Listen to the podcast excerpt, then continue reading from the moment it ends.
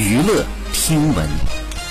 关注娱乐资讯，近日自称是青年导演周国刚发布了一则视频，分析了电影《战狼》大卖后引起的连锁反应，并爆料 B B 曾经向吴京抛出过橄榄枝，主动寻求合作，但是遭到了拒绝。周国刚说，《战狼三》目前受到流量艺人的疯狂追捧，好多鲜肉偶像想借《战狼三》转型，甚至圈内都流传出了用“战狼镀金”的说法。据悉呢，《战狼》系列电影是由吴京执导的现代军事战争片，《战狼二》曾经以五十六点八亿雄居国产电影历史票房的最高纪录。好，以上就是本期内容，喜欢请点击订阅关注，持续为您发布最新娱乐资讯。